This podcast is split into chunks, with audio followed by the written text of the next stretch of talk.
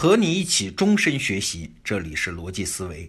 昨天我跟大家说啊，人工智能到底会不会制造大量的失业？哎，过去一年我在这个问题上有三次认知迭代。那今天我给你再举一个例子啊，关于一件事情，我在短短几天内发生的认知变化。话说前些天啊，大家可能听说过一件新闻：二零一七年的四月九号，美联航的一架飞机因为机票超售。就是卖多了嘛，而航空公司呢又有四名机组人员需要坐这班飞机，所以就在飞机上问呢，你们有没有志愿者愿意主动下飞机啊？哎，问来问去发现没有，那好，就由电脑抽取四位乘客下飞机，这就是强制的了啊。结果呢，其中有一位乘客就不干，就反抗，那机场保安就来硬的，把他强行拖下飞机，结果导致这名乘客受伤。这事儿啊，在美国是引起轩然大波。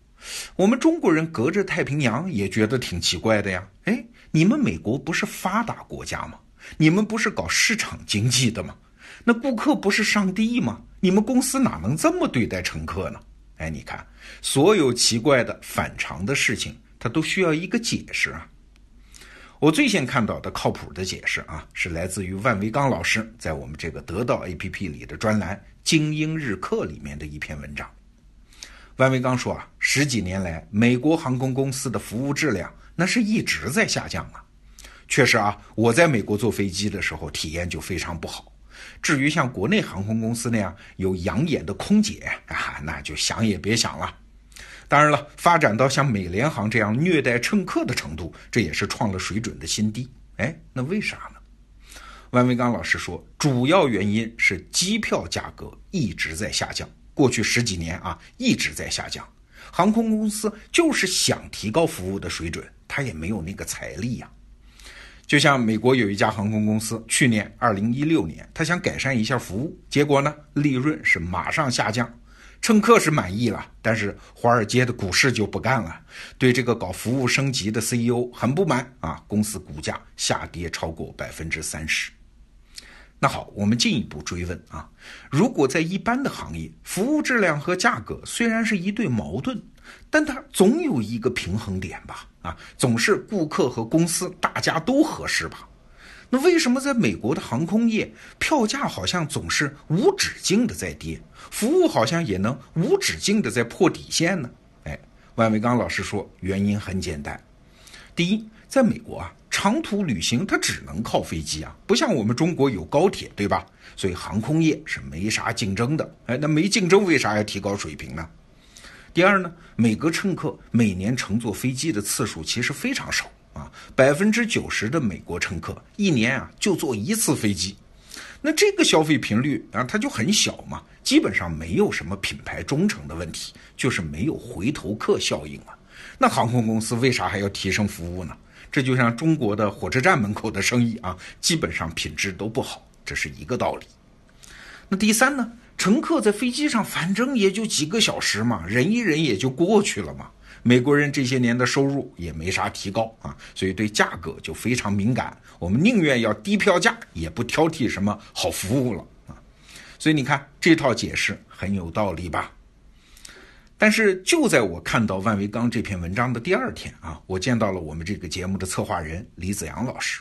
他说啊，万维刚的解释很靠谱，但是美联航服务质量之所以堕落到这个地步，其实还有另外一个重要原因啊，那就是美联航的实际控制人是他的雇员，是他的员工，而不是我们通常认为的资本家。哎，这就很奇怪了啊，这是怎么回事呢？一九九四年的时候啊，美联航把公司百分之五十五的股份都卖给了雇员，当然是半卖半送了啊。交换条件是呢，员工对工资福利做出让步，大家少挣一点，大家同舟共济嘛。那这么大的公司，雇员拥有超过一半的股份，这在历史上还是第一回啊。但是这种做法呢，是符合当时一些人的价值观的。他们觉得，企业既然是员工的了，那员工当然会珍惜啊，把它当成家一样，好好经营啊，嘿嘿。但是不好意思，结果并不是这样。后来真实的结果是呢，公司的控制权被雇员掌握了，员工不断要求加工资的，哪个 CEO 不听话，你就滚蛋嘛。那公司就变成了大锅饭。什么提升服务质量啊，提升公司的竞争力啊，它就不是公司的首要诉求了吗？这次事情里你也看得出来，要让四名乘客下飞机，哎，是为啥？是为了换上来四名航空公司的员工，哎，服务乘客是其次的，员工满意才是首要的。那发生这样虐待乘客的事儿，当然就不奇怪。这是接连两天之内啊，我听到的对这个事儿的第二个解释。紧接着呢，我又听到了第三个解释啊。这个视角的来源是王玉泉老师，就是我们这个得到 APP 里的订阅专栏《前哨王玉泉》的主持人。王玉泉说啊，美联航这次事件其实很难说是美联航的堕落，其实没准还是一种进步嘞。嘿嘿，这个视角就很奇怪了啊。王玉泉的分析是这样的。美国啊是一个高度自动化的社会，你看到的社会运行有条不紊，其实背后都有大量的自动化技术的支撑。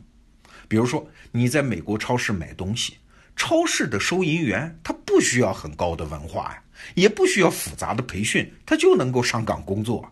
他们的工作水准不是由他们自己的素质决定的，而是由超市的自动化系统来保证的。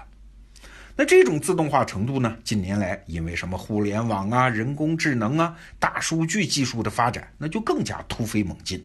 这就在美国造成了一种情况：那些底层的劳动者啊，社会不需要他们提高自己的劳动技能啊。有一句著名的话是这么说的：这些人应该刚好聪明到能操作机器和娴熟的纸上作业。又刚好笨到了能无奈地接受所有那些较差的工作，哎，你看美联航在美国社会当中，它自然也不能例外。要知道，美联航毕竟是美国最大的航空公司啊，它再差还能差到哪儿去啊？它毕竟是最大嘛，每天要飞几千个航班，背后的所有操作都是自动化的系统啊。就像这个事件里面的情况啊，机票超售，这是电脑和大数据决定的。给自愿下飞机的人多少补偿，这也是电脑和大数据决定的。没有人自愿下去，选取什么样的人强行把他拖下去，这是法律允许的。具体的人选呢，也是电脑和大数据决定的。那什么时候会用到人呢？就是拖人下去那个环节啊。这些保安，哎，就是我们刚才说的美国的底层劳动者嘛，他们素质不行嘛，所以才发生了打人、虐待乘客的事件。所以啊，这个事件的本质是美国社会的一个 bug，啊哈，一个小缺陷，就是在社会越来越自动化、人工智能化、大数据化的过程中，会有一些偶发的缺陷。这些事儿它发生的概率其实很小。你想，每年美国啊，大概有四万名乘客会有这样的遭遇，就是在非自愿的情况下被赶下飞机啊。美联航在航空公司里还不是最多的嘞。西南航空公司去年赶下去一万五千名乘客，概率是万分之一。这个数字啊，是美联航的两倍啊。那这次事件只是因为美联航倒霉嘛，他遇到了一个较真的乘客和两个不会来事儿的保安，导致了一场流血，然后引爆了媒体的关注啊，仅此而已。那按照王玉泉分析的这个角度啊，随着人工智能、大数据技术的进一步发展，那这样的悲剧。会越来越能避免啊，比如说吧啊，大数据如果能监测每个乘客的其他数据啊，就会知道什么样的乘客比较逆来顺受吗？什么样的乘客有可能激烈反抗吗？那这样的事情就不会再发生了。大数据会见人下菜碟儿的。哎，你看王玉泉老师提供的这个观察角度也很有意思。说到这儿啊，我今天真正想说的话就来了。关于一个现象的解释啊，没有什么一定准确的答案。我们要追求的不是确定的真理呀，而是更加多元的认知角度。这些看似矛盾的角度，应该在我们的认知中共存，而不是让他们打架，非得打出一个高低上下。你看，就拿今天这个事儿来举例子啊，万维钢、李子阳、王玉泉，分别从市场演化。企业制度和技术进步三个角度，提供了对同一个事情的三个解释。那这些解释之间啊，它没有什么高下优劣之分啊，我们大可同时接受，然后举一反三，把这样的视角再去运用到对其他事情的分析上哎，这就是我们这样的终身学习者应该采取的态度啊。好，今天的节目就到这儿，明天见。